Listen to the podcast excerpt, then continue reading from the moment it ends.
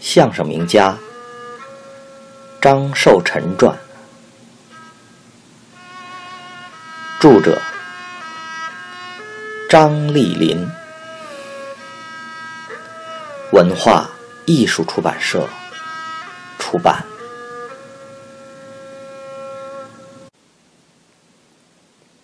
三，书法大家孟广会。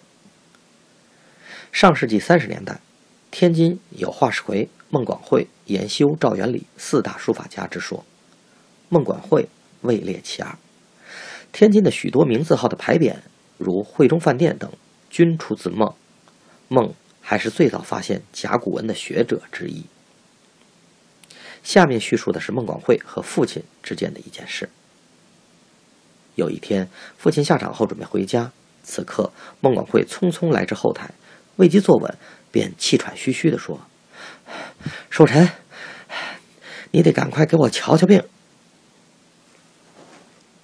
孟广会素以说话诙谐见称，而瞧病之含义所在，父亲不明白，只好说：“孟老，我又不是大夫，怎么给您瞧病呢？”孟广会说：“你的相声就能瞧病啊。”父亲心想。孟广会必然话中有话，忙倒上一杯水，送到孟广会面前，说：“您喝口水，慢慢说。”孟广会稍事喘息，又喝了一口水，才慢慢的道出原委。他说：“我呀，刚从大观园来，听了某圣人的一段相声，听完了后悔了。他说的是十八愁绕口令，听完以后啊，心里堵得慌。”随后指了指胸口，这儿有一口气儿在，老在这儿横着，时间长了呀，这不就是病吗？父亲不解的问：“我也不会看病啊。”孟广会说：“我紧跑慢跑，你这下场了。我是想啊，再听你说一段十八愁绕口令，我这病啊就好了。”父亲说：“啊，这好办。”明天我给您说去。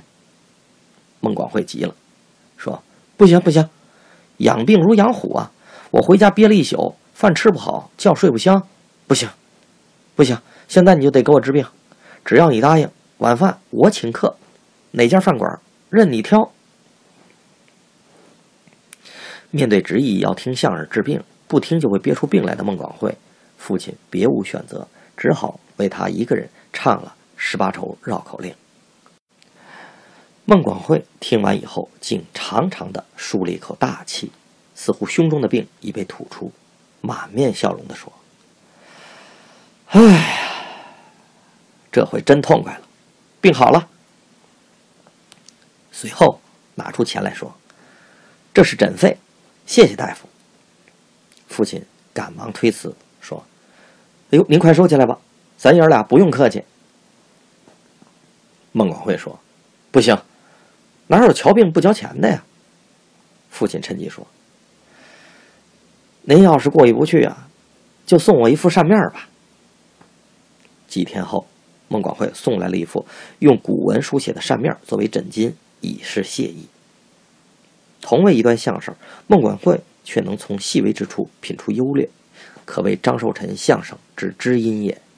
而张寿臣以相声诊病，也可算。曲坛中之奇闻了。